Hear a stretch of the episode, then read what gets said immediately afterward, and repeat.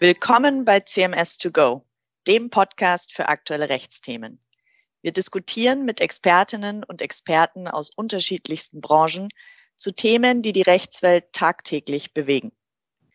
Erst kürzlich haben wir in unserer aktuellen Wasserstoffstaffel über die Wasserstoffstrategie der Bundesregierung und die rechtlichen sowie technischen Voraussetzungen bei der Herstellung von grünem Wasserstoff gesprochen. Heute möchten wir uns einigen konkreten Wasserstoffprojekten widmen und darüber sprechen, welche Rahmenbedingungen es für Kooperationen in diesem Bereich gibt. Wir, das sind Thomas Hirse, Partner bei CMS im Bereich gewerblicher Rechtsschutz und Experte für Kooperationen im Bereich Forschung und Entwicklung. Gerd Leutner, Partner bei CMS im Bereich Corporate M&A, der sich unter anderem intensiv mit der Nutzung von Wasserstoff im Mobilitätsbereich beschäftigt. Und ich, Astrid Rösener, Counsel im Bereich Corporate M&A, mein Schwerpunkt liegt bei Joint Ventures und Transaktionen. Lassen Sie uns also beginnen mit dem ersten konkreten Projekt. Air Liquide und Siemens Energy sind kürzlich eine Partnerschaft für Elektrolyseure zur nachhaltigen Wasserstoffproduktion eingegangen. Im Zentrum steht einmal mehr gemeinsame Forschung und Entwicklung. Herr Hirse, worum geht es genau? Die beiden Unternehmen bündeln ihr Know-how, um die nächste Generation von PEM-Elektrolyseuren zu entwickeln. PEM steht dabei für die Proton Exchange Membrane Elektrolyse Technologie. Es geht darum, bereits bekannte Technologien weiterzuentwickeln und zu skalieren, um künftig im industriellen Maßstab Wasserstoff zu erzeugen und Elektrolyseure in Serienfertigung herzustellen. Eines der geplanten Großprojekte ist das H2V-Projekt von Air Liquide bei dem in der Normandie eine 200 Megawatt Elektrolyseuranlage zur Wasserstofferzeugung aus erneuerbaren Energien entstehen soll. Rechtlich spannend ist dabei, unter welchen Voraussetzungen die beiden Partner einander ihr Wissen preisgeben und wie sie gemeinsame Entwicklungsergebnisse für ihr eigenes Geschäft in der Zukunft nutzen dürfen. Üblicherweise werden bei einer solchen Kooperation Meilensteine vereinbart, wie zum Beispiel konkrete Entwicklungserfolge, wie Wirkungsgrade bei der Elektrolyse oder Prototypen oder die erfolgreiche gemeinsame Bewerbung um bestimmte Fördermittel. So auch hier, nicht wahr, Herr Leutner? Ja, genau so ist es. Die beiden Partner haben angekündigt, äh, sich um die finanzielle Förderung von Großprojekten im Rahmen des EU Green Deals zu bewerben. Sie haben dabei auch das IPCEI-Programm für Wasserstoff der Europäischen Union im Blick. Diese Abkürzung steht für Important Project of Common European Interest. Das ist ein Förderprogramm für die CO2-arme Produktion von Wasserstoff, das auch von Frankreich und Deutschland finanziert wird. Solche Programme führen mit Sicherheit dazu, dass wir künftig mehr grenzüberschreitende Kooperationen und Joint Ventures sehen werden. Das wird spannend. Vor allem, weil solche Großprojekte ja zwangsläufig auf mehrere Jahre angelegt sind. Man muss dabei also Regeln festlegen, wie die Partner sich über die nächsten Schritte einigen, wie sie die Finanzierung jenseits der Fördermittel stemmen und wie sie auf neue Herausforderungen im Projekt reagieren.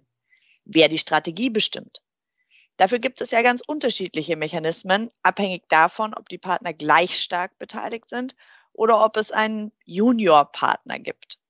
Bei jedem Projekt wird sich die Frage stellen, ob es Sinn macht, eine gemeinsame Gesellschaft, also ein Joint Venture zu gründen oder ob losere Formen der Kooperation genügen. Ja, so fängt es ja üblicherweise an. Wenn sich zwei Partner wie hier für ein bestimmtes Programm zusammentun, legen sie erst einmal Eckpunkte fest und vereinbaren, im Erfolgsfall dann die Details auszuarbeiten. Aber auch in dieser Phase sind wettbewerbs- und fusionskontrollrechtliche Vorgaben in den Blick zu nehmen. Das heißt, es ist immer zu prüfen, ob eine bestimmte Vereinbarung bereits als Zusammenschluss zu qualifizieren ist und damit anzumelden ist oder ob ein Kartellverbot zu beachten ist.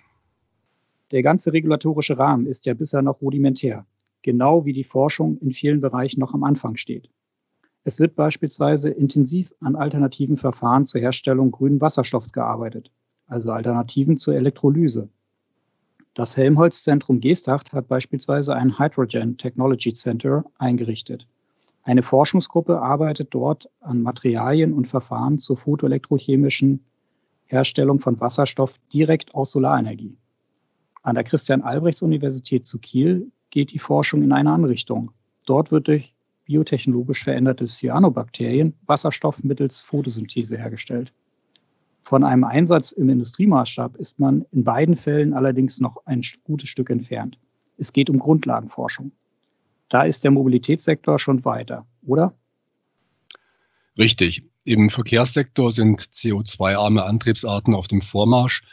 Der Abschied von fossilen Brennstoffen wurde bereits vor einiger Zeit eingeläutet und momentan konzentrieren sich Medieninteresse und Förderung zwar auf batteriegestützte Antriebe, dabei begann die Forschung im Bereich der Wasserstoffverbrennungs- und Brennstoffzellenmotoren schon lange, bevor bei der Dekarbonisierung der Mobilität vorrangig auf Batterietechnik gesetzt wurde. Und bereits 2002 eröffnete Total seine erste Wasserstofftankstelle in Deutschland. Die Wasserstofftechnik ist ganz allgemein ein zusätzlicher Baustein beim Abbau CO2-emittierender Antriebstechniken und kann darüber hinaus bestimmte Nachteile der Batterietechnik ausgleichen. Konkurrenz belebt auch hier das Geschäft und in der ganzen Bandbreite von Mobilitätsanwendungen vom Personenwagen bis zum Nutzfahrzeugbereich kann hier jede Technik ihre Vorteile ausspielen. Klingt logisch für mich, nicht nur alles auf eine Karte zu setzen. Welche Vorteile hat Wasserstoff denn gegenüber den batteriegetriebenen Fahrzeugen? Zum einen ist Wasserstoff als Energieträger für die Brennstoffzelle in quasi unerschöpflicher Menge verfügbar, wenn auch, zumindest derzeit noch, um den Preis eines hohen Energieeinsatzes bei der Gewinnung. Aber sobald Wasserstoff auf CO2-arme Weise gewonnen wird, stellt sich die Frage nach einem unsauberen Energiequellenmix nicht mehr. Vielfach wird beim Batterieantrieb bemängelt, dass ein Ladevorgang sehr viel Zeit in Anspruch nimmt. Dies ist beim Einsatz von Wasserstoff nicht der Fall. Hier entspricht ein Tankvorgang in etwa der Geschwindigkeit eines klassischen Tankvorgangs mit fossilen Treibstoffen. Dadurch braucht es zur Versorgung einer großen Anzahl von Fahrzeugen keine Unmenge dezentraler Ladepunkte, sondern der Wasserstoff kann zentralisiert an Tankstellen abgegeben werden, wie wir es heute auch schon kennen. Ein weiterer Vorteil gegenüber dem Einsatz von Batterien liegt schließlich auf umweltpolitischer und volkswirtschaftlicher Ebene darin, dass der hohe Einsatz von Energie und Rohstoffen für die Erzeugung der Batterien wegfällt. Außerdem entfallen wirtschaftliche Abhängigkeiten im Produktionsprozess, weil keine seltenen Rohstoffe für Batterien benötigt werden. Obwohl die Wasserstofftechnik so viele Vorteile bietet, sind dennoch ganz stark batteriebetriebene Fahrzeuge auf dem Vormarsch. Es scheint, als gäbe es auch noch einige Herausforderungen. Welche sind dies konkret? Zum einen ist dieser Unterschied sicherlich auf die politische Schwerpunktsetzung in der Förderung durch die öffentlichen Mittel zurückzuführen, die Elektrofahrzeugen in Deutschland und in anderen Ländern zugutekommt. Aber es gibt auch nur wenige Unternehmen, die allein oder im Verbund mit anderen eine Wasserstoffinfrastruktur anbieten möchten.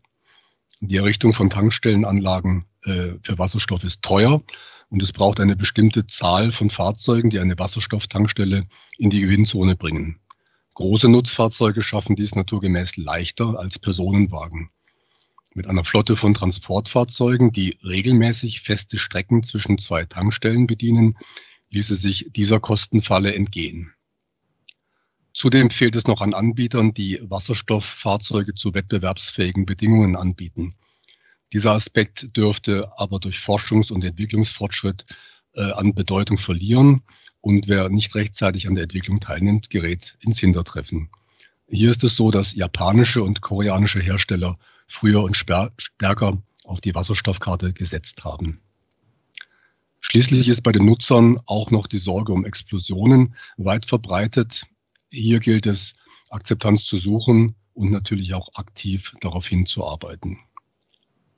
Vermutlich werden wasserstoffbetriebene Fahrzeuge früher im gewerblichen Bereich, also im Güter- und Personentransport, als im Individualtransport zu einem breiten Durchbruch kommen.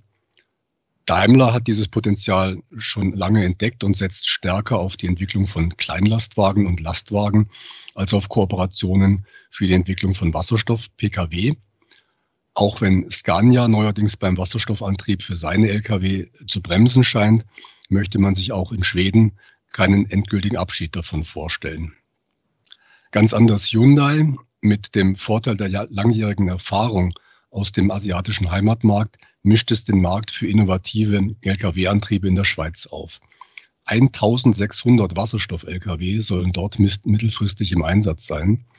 Und die Versorgung erfolgt, und das ist der Clou, über ein Tankstellennetz, das ein Verein aus interessierten Unternehmen ohne Inanspruchnahme von Subventionen sukzessive aufbaut. Auf den ersten Blick scheint bei der Wasserstoffverwertung ja vor allem die Automobilindustrie und dort die Verwendung des Wasserstoffs als Energieträger im Fokus zu stehen. Und da, um eine Alternative zu den Akkus für die Bereitstellung des Stroms zu haben, den die Elektroantriebe brauchen. Das sind aber nicht die einzigen Anwendungsfälle für Wasserstoff im Verkehrssektor. Toyota zum Beispiel hat angekündigt, ab Frühjahr 2021 kompakte Brennstoffzellenmodule basierend auf dem Miral-System für Hersteller von Brennstoffzellenprodukten anzubieten. Die sind unter anderem auch für den Betrieb von Lkw, Bussen, Schiffen und Eisenbahnen sowie stationären Generatoren geeignet. Im Bereich der Schifffahrt hatte bereits Anfang Februar 2021 Corvus Energy die Entwicklung maritimer Brennstoffzellsysteme in Kooperation mit Toyota bis 2024 angekündigt. Corvus Energy ist eine norwegische Entwicklungsgemeinschaft. Die Zusammenarbeit mit Toyota zeigt, dass man da vermehrt auf internationale Kooperationen mit entsprechendem rechtlichen Regelungsbedarf setzt, um in der Entwicklung gemeinsam zügig voranzukommen. Schließlich wird auch im Aerospace-Sektor mittelfristig eine Umstellung auf Wasserstoff als Energieträger angestrebt. So sorgte Airbus im vergangenen Herbst mit ersten Konzeptstudien für Aufsehen. Der Plan ist, bis 2035 erste wasserstoffbetriebene Flugzeuge zu entwickeln. Und auch außerhalb des Verkehrssektors wird umfangreich an einer Verwendung von Wasserstoff als Ersatz für kohlenstoffbasierte Rohstoffe gearbeitet, oder Herr Hirse? Tatsächlich ist die Umstellung im Verkehrssektor nur ein Baustein bei der notwendigen Dekarbonisierung der Gesellschaft, die mit Blick auf die bis 2015 in der EU angestrebte Klimaneutralität erforderlich wird. Wasserstoff kann nämlich auch umfangreich im Industriesektor den Ausstoß von CO2 reduzieren.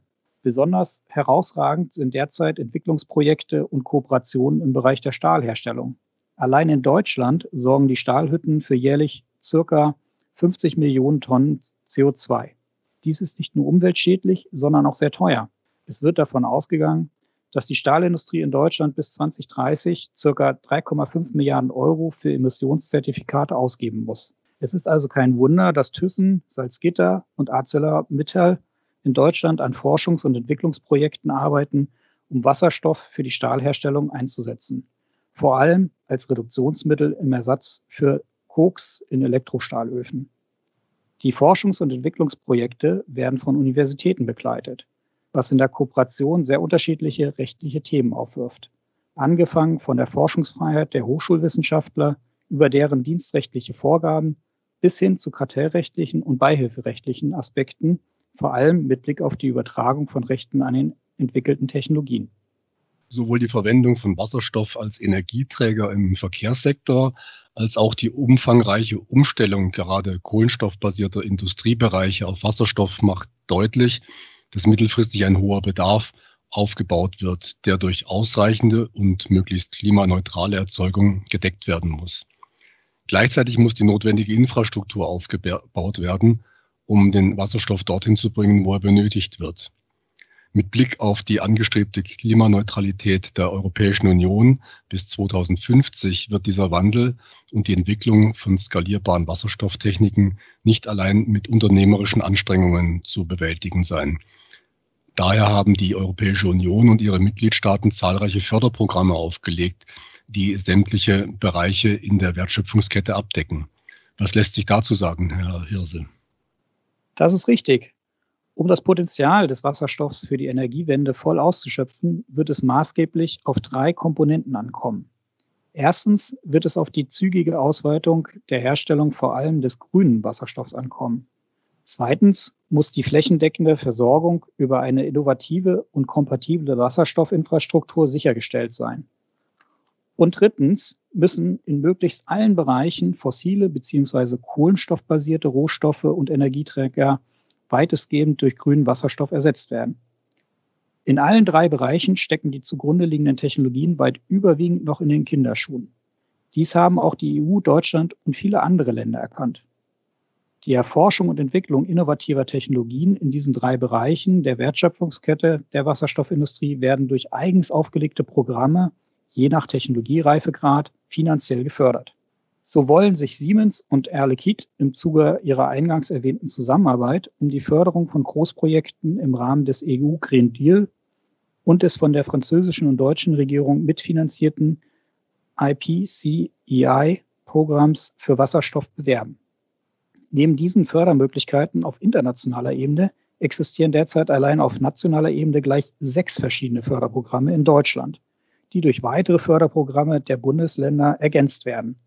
Die aktuell bekanntesten sind der eher anwendungsorientierte Förderaufruf Technologieoffensive Wasserstoff, bei dem Bewerbungen noch bis zum 30. April 2021 möglich sind, sowie der im Förderschwerpunkt 2 eher auf Grundlagenforschung ausgerichtete Ideenwettbewerb Wasserstoffrepublik Deutschland. Dies macht deutlich, dass Investitionen in die Wasserstofftechnologien massiv gefördert werden, um beim Aufbau einer wasserstoffbasierten Gemeinschaft zügig Tempo aufzunehmen. Mit den von der EU und verschiedenen nationalen Regierungen aufgelegten Förderprogrammen sollen das ambitionierte Ziel einer Klimaneutralität bis 2050 erreicht werden. Gleichzeitig geht es um eine Technologieführerschaft europäischer Unternehmen im Bereich der Wasserstoffindustrien. Und mit diesem optimistischen Ausblick schließen wir die zweite Folge unseres CMS-Podcasts zum Thema Wasserstoff. Für die Zwischenzeit bis zur nächsten Folge empfehlen wir Ihnen einen Blick auf unsere CMS Insights auf unserer Webseite. Dort finden Sie weitere hilfreiche Informationen rund um die Wasserstoffinitiative und auch alle Ansprechpartnerinnen und Ansprechpartner bei CMS.